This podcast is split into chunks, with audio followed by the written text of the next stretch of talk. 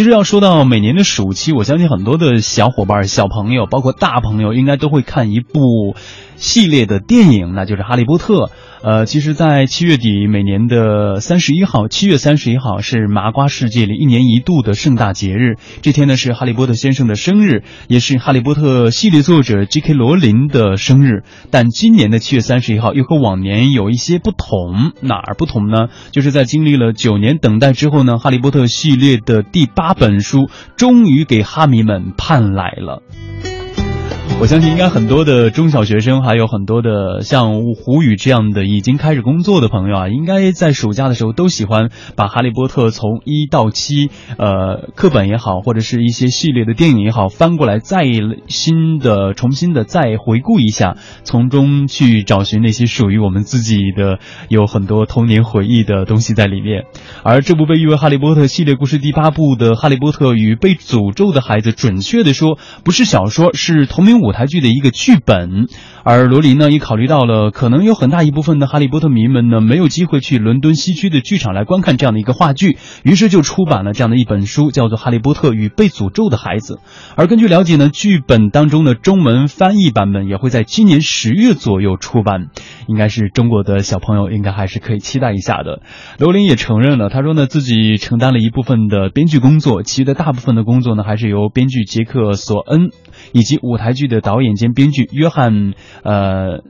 蒂芬尼来完成的，可以说这部让哈利波特迷期待已久的舞台剧，伦敦西区剧院上映开始售票的第一天就卖出了十七点五万张，其中呢，一半以上是在三十五秒内就完全售出了。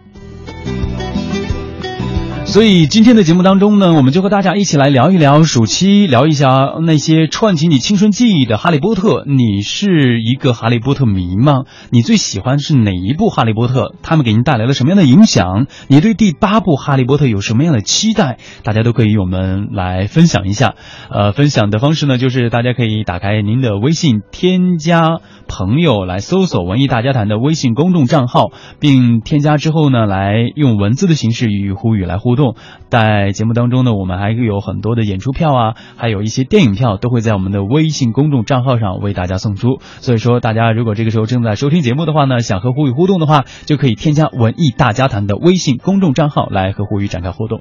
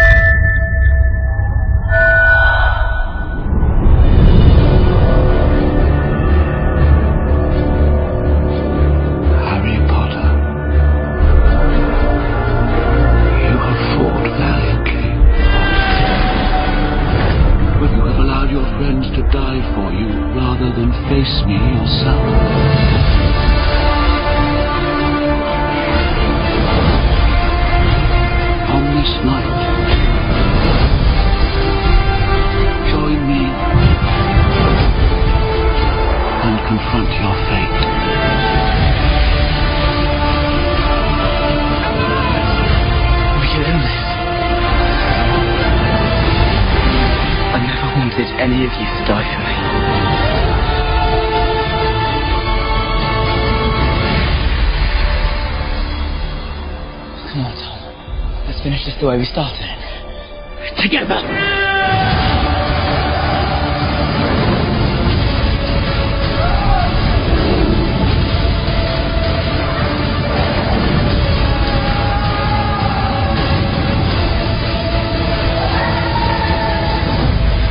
Only I can live forever.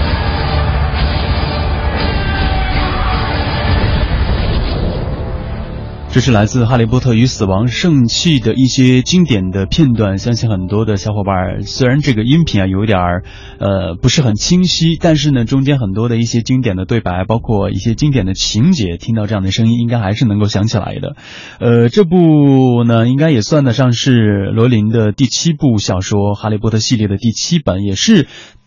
这一系列的最后一本啊，现在又出了第八部，不知道大家有没有期待呢？大家这个时候就可以添加我们的微信公众账号“文艺大家谈”来和霍一起一起聊一聊。如果大家还记得。哈利波特与死亡圣器》当中当时的一最后一句话，就是那句著名的“伤疤已经十九年没有疼过了，一切太平”，那你也不会对第八部当中人到中年的哈利波特会大吃一惊。呃，第八部的这个故事呢，是设定在十九年之后，身为魔法世界最著名的人物之一，哈利波特的日子呢过得并不轻松。如今呢，他是一个什么样的人呢？他是一个超负荷工作的魔法部的雇员，一个已婚的男人，三个。学龄孩子的爸爸，哈利呢也是在他那些阴魂不散的过去在做各种各样的搏斗，而他的小儿子阿布斯呢，则是必须不断的反抗，摆脱自己不想要的这种家族传统。而且铁三角当中的另外两集，像罗恩和赫敏的婚姻生活也是磕磕绊绊的。要强的赫敏是当上了魔法部的部长，这也让成就不高的罗恩的处境呢将会更加的尴尬。尽管有不少的粉迷们内心默默的觉得这个所谓的第八部可能不会像前七部那么的精彩，但什么也抵挡不住大家对于《哈利波特》这四个字的热情。可以说，书刚刚一上架，全球的哈利波特迷们就已经疯狂了、疯癫了。那么接下来呢，让我们来听一听在英国的一位小伙伴他是怎么来介绍的呢？大家好，我是张维，现在在英国的格拉斯哥大学读国际新闻的硕士。作为一个资深哈迷，从第一部开始就一直呃追到现在呀，觉得他已经参与了我们的整个童年，而且呃里面的友情、爱情，还有一些故事，我觉得都是一个很特别的体验。能在英国亲历《哈利波特与被诅咒的孩子》，也就是我们说的《哈利波特》第八部的出版，感觉非常的兴奋。从它最开始以舞台剧的形式在伦敦上演，一直等到了七月三十一日英文版的发售，我周围英国的同学还有一些国际学生都特别的兴奋，他们有的马上就去呃买来看了，然后有的呢是我之前在一个酒吧里碰到的，说 We got Harry Potter problems 的几个美国同学。他们也是论文都不写，先用一天把这本书看完。我觉得特别有感触的就是在英国，然后能看到不管是大人还是小孩，有各种年龄阶段的呃哈迷，他们都会晒出自己看了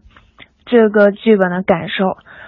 所以这其实已经不是他们已经不在乎这个剧情好不好看，而而是关于哈利波特文化了。我觉得。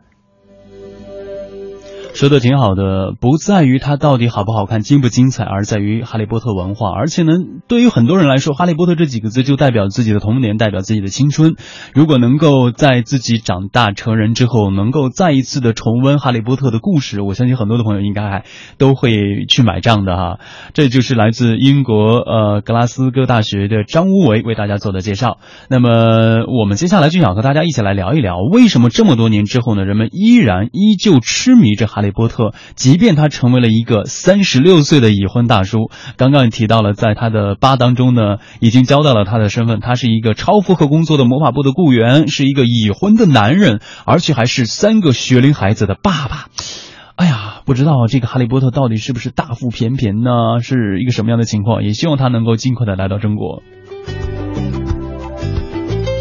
所以说，今天的节目当中呢，就和大家一起来聊一聊能够串起你青春记忆的《哈利波特》。你是哈利波特迷吗？你最喜欢的是哪一部的《哈利波特》？它跟你带来了什么样的影响？你对第八部有什么样的期待？大家都可以在我们的文艺大家谈的微信公众账号上来和胡一起聊一聊。那么接下来的时间呢，就和大家一起来聊一聊，到底为什么这么多年之后，《哈利波特》依然会让大家这么样的痴迷它？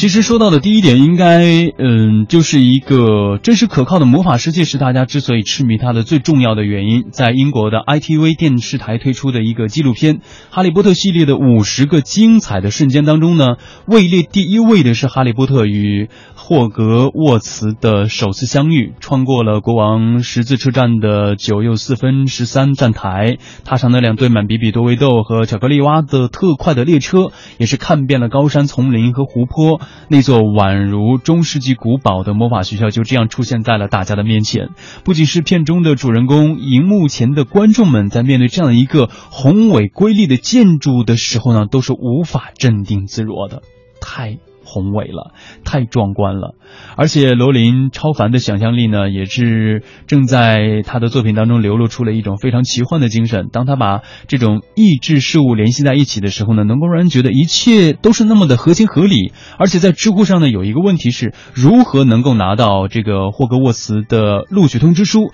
底下的高票回答都在侃侃而谈申请学校时候的一种艰辛呢，在这个霍格沃茨生活当中的一些酸甜苦辣，甚至有。东方世界的魔法学校来抢夺他们的生源，《哈利波特》当中的魔法世界的魅力，我相信就在于此吧。它能够让一大堆读者愿意躲在故事丛林当中来构建自己的一种小宇宙，而且呢，这个小宇宙还是有血有肉啊，而且是有滋有味的。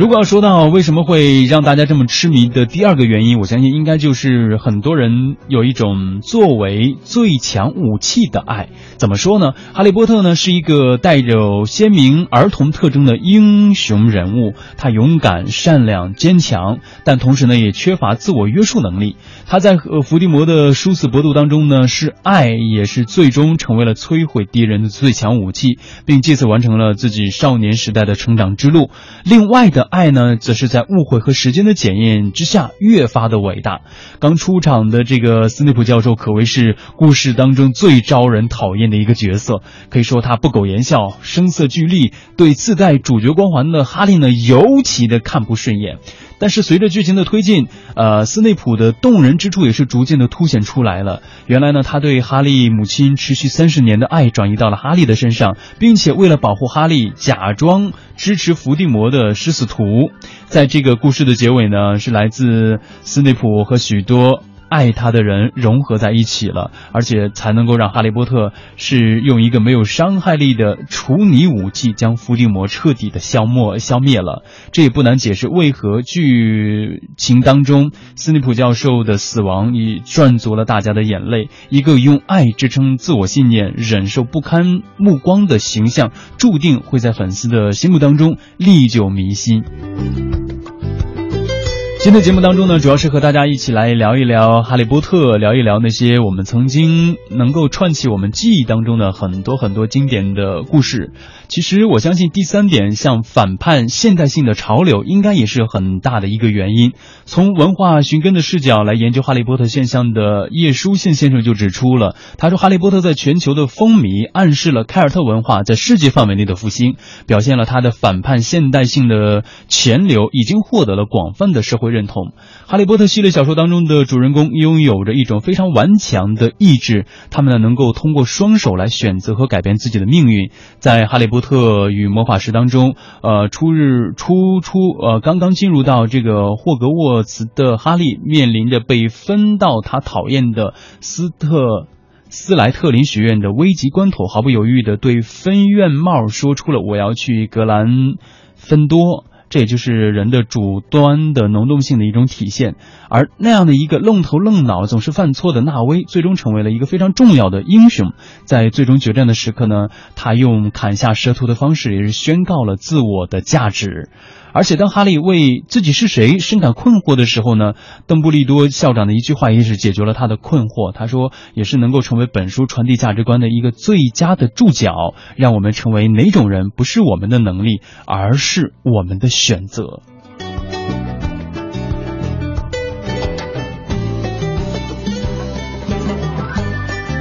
接着继续的和大家一起来说一说，呃，为什么这么多年之后人们依旧痴迷着哈利波特？那么第四个原因就是现实无处不在。在哈利波特系列的一开始呢，象征现实社会的麻瓜世界就以一种非常丑陋的面目出现了，像这个。德斯里一副臃肿笨拙，姨妈的脖子呢则比正常人要长一倍。作者呢也用辛辣的这种笔调讽刺了德斯里一家的极端保守。即便是在一连串古怪的事情发生之后呢，他们还是用消极逃避来否认哈利是一个魔法师的存在。与麻瓜世界相对立的呢是带有神奇色彩的魔法世界，在那里人人呢都生而有法力，指挥着魔杖，能够完成繁重的日常琐事。但这里并不是一个真正的乌托邦，像危险和阴谋是依旧存。在的。世俗的观念和思想左右着人们的行为，更能够体现魔法世界和现实世界的一种对应的关系。是在书中对战争年代的一种回忆。呃，回忆呢是这样写到的：他说那段日子呢可真是黑暗呐，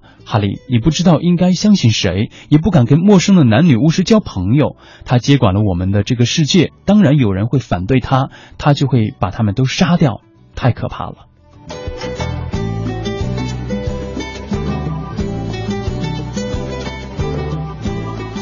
如果不加以注解的话，这段话很容易让人想起来，以为是出自某本控诉法西斯罪行的回忆录当中啊。这也是正好折射出了这样的一个污蔑的一个现实社会哈。当罗琳更加强调童趣的珍贵的时候呢，我们能够想象得到，童年是原始的，但同时呢也是非常完整的，因而既让人发笑又让人留恋。所以说，童趣所带给我们的这种审美愉悦，在其看不到的深处呢，正在包含着我们在一个更高的阶梯上重现自己完整性的美好意愿。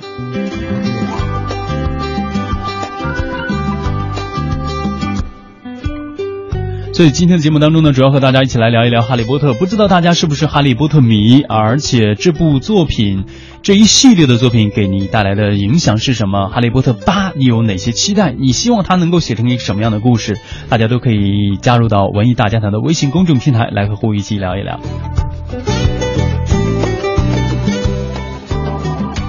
我们的老朋友旭鲁望月他就说了，他说为什么喜欢哈利波特系列呢？除了眼目一新的魔法世界的故事构架的设定，光怪陆离的幻想空间，开脑洞的同时呢，还能够唤醒自己久违的童心美好，同时呢，还有成长的故事元素传达的一种友谊、忠诚、真善美、勇气、责任的正能量，也是引起了读者的共鸣。他说呢，更喜欢的是前三部，因为更富于童趣纯真，后几部的风格呢有一些暗黑。不知道大家对他的观点有没有些认同呢？我相信当年深受哈利波特的那批青少年，现在不少都已经升入了大学，踏进了职场。但每次传来魔法世界新消息的时候呢，朋友圈还会引发一波又一波的怀旧高潮。在描述哈利、描述呃这个罗恩他们几个人友情成长的时候呢，书中都会说到，当你和某个人共同经历了某个事件之后，你们之间不能不产生好感。当打晕一个十二英尺高的巨怪，就是这样的一个事件。和一群虚构角色共同成长，也是这样的一个事件。正是他让那个虚幻的魔法世界不再遥远了。